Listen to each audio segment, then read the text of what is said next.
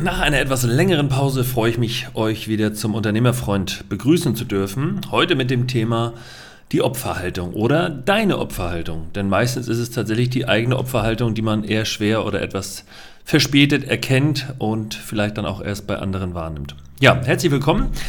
Ähm, was ist überhaupt mit Opferhaltung gemeint? Warum ist das überhaupt ein Thema für den Unternehmerfreund oder für den Unternehmerfreund Podcast?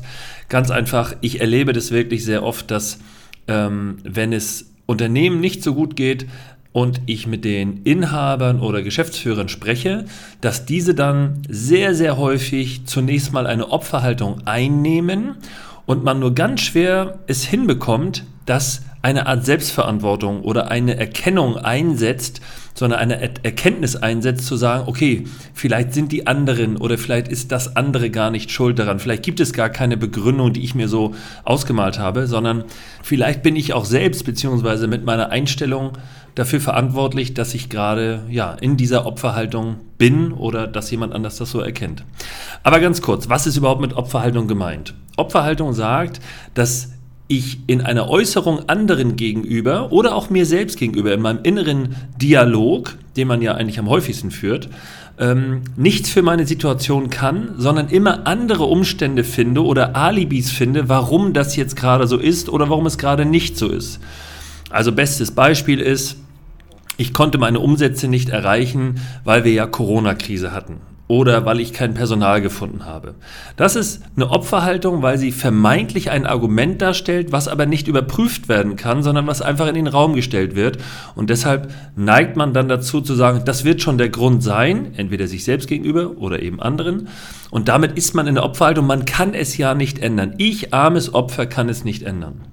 Ich bin sozusagen machtlos, äh, weil alle irgendetwas gegen mich haben oder weil der Markt gegen mich ist äh, oder weil es eben gesellschaftlich gerade so ist. So.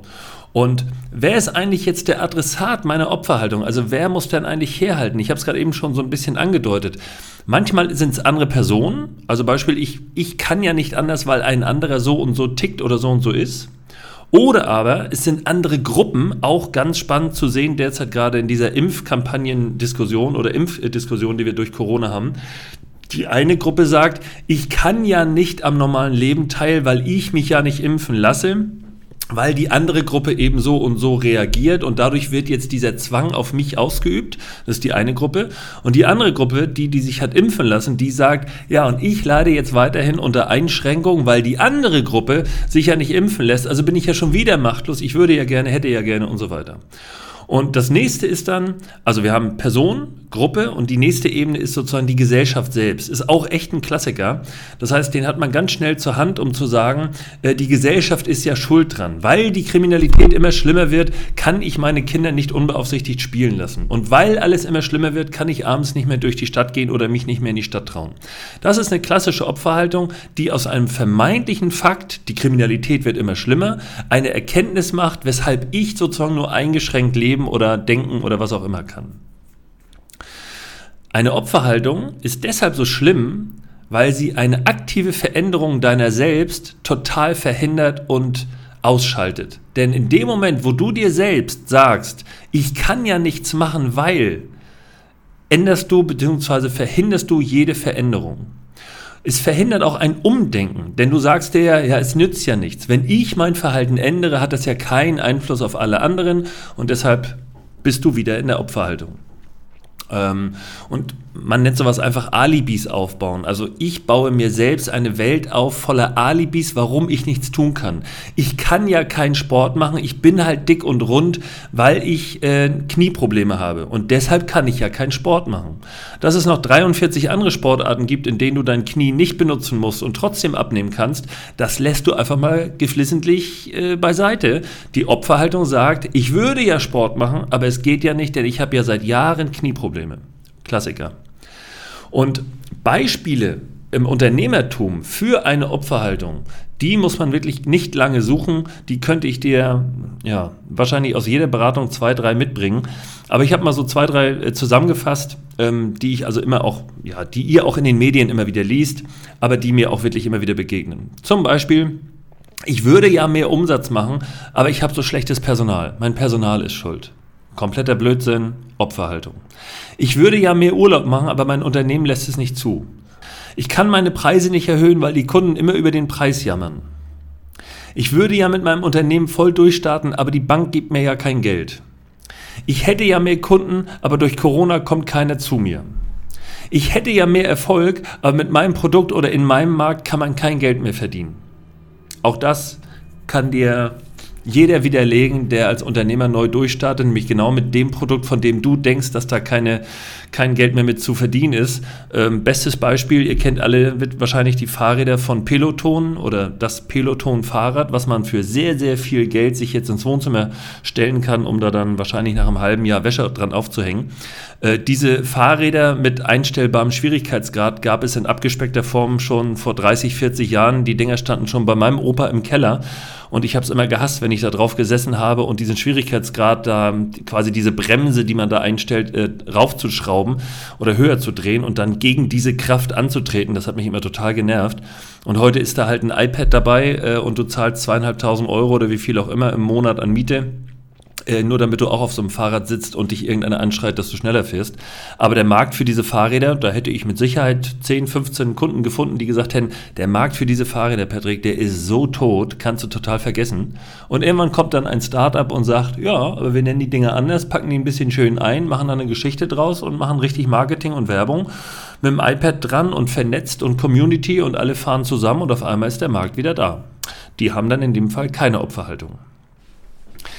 Ähm, die Beispiele gerade eben, glaube ich, sind relativ eindrücklich, aber ich will nochmal darauf eingehen, wie man eigentlich so eine Opferhaltung erkennt, woran man die auch beim Gegenüber erkennt. Manchmal ist das gar nicht so einfach, weil die in so vermeintliche Argumente gepackt werden.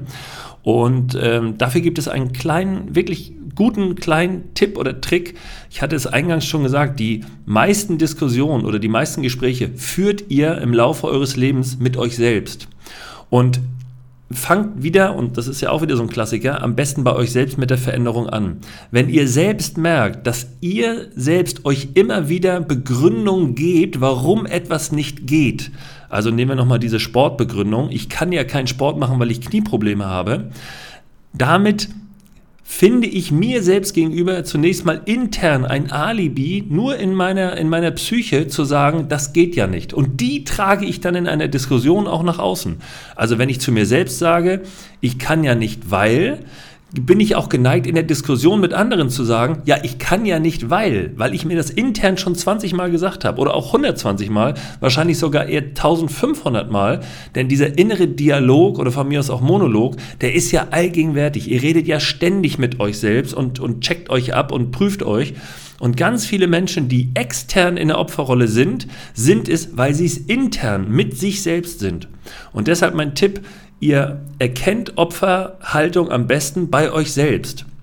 Wenn ihr eben sagt als Unternehmer, ich kann ja nicht öffnen, weil ich kein Personal finde. Ja, das ist natürlich in einem derzeitigen Markt ein schwieriges Thema, aber dann kommt meine Gegenfrage, wie viele Stunden pro Tag verwendest du denn auf Personalsuche? Geh es doch mal aktiv an, sei doch mal besser als die anderen und dann krieg den Arsch hoch und dann wirst du auch feststellen, findest du Personal. Die anderen dann natürlich nicht, weil sie sich nicht bewegt haben. Und dass der Markt eng ist, ist auch klar. Aber zu sagen, ich kann ja nicht, weil, ist nicht die Lösung, sondern die Opferhaltung.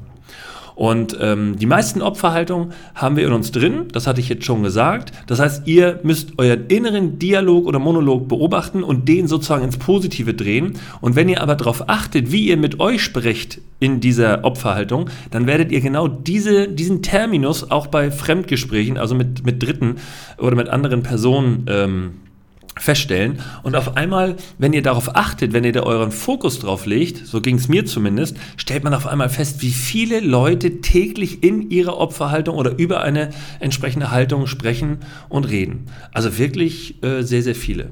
Und ein, ein gutes Erkennungsmerkmal für eine Opferhaltung bei eurem Gegenüber ist der Hinweis, wenn er oder sie sehr, sehr schnell einen Schuldigen für irgendetwas findet.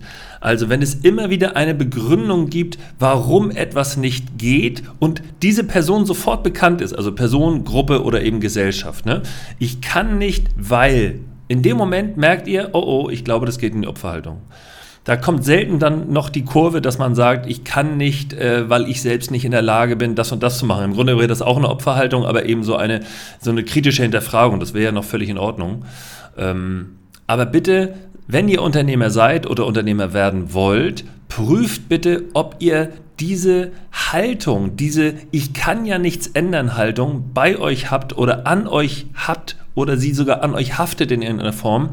Denn die müsst ihr oder solltet ihr bitte loswerden, wenn ihr gründet oder wenn ihr Unternehmer seid. Denn mit dieser Haltung werdet ihr immer nur negative Vibes sozusagen versprühen und nicht nach vorne kommen, weil ihr euch immer rückwärts gewandt in dieses Alibi denkt und sagt, dieser Weg, den ich jetzt eigentlich gehen wollte, geht ja nicht, weil.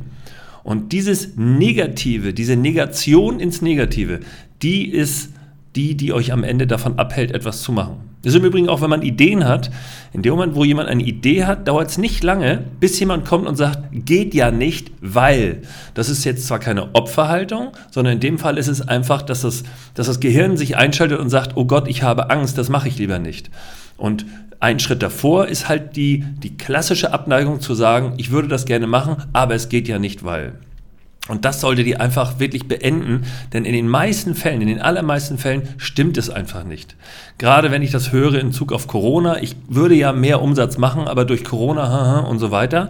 Ja, natürlich, das ist ein zeitlicher Effekt. Das ist auch vielleicht sogar eine Begründung, damit etwas mal für einen Zeitraum nicht gut lief. Aber ich kann euch sagen, aus eigener Erfahrung und auch aus, aus Mandantenerfahrung, es gab aus meiner Sicht sehr, sehr viele Unternehmen, die durch die Corona-Krise sogar profitiert haben, umsatztechnisch, und es trotzdem negativ darstellen, als hätten sie verloren.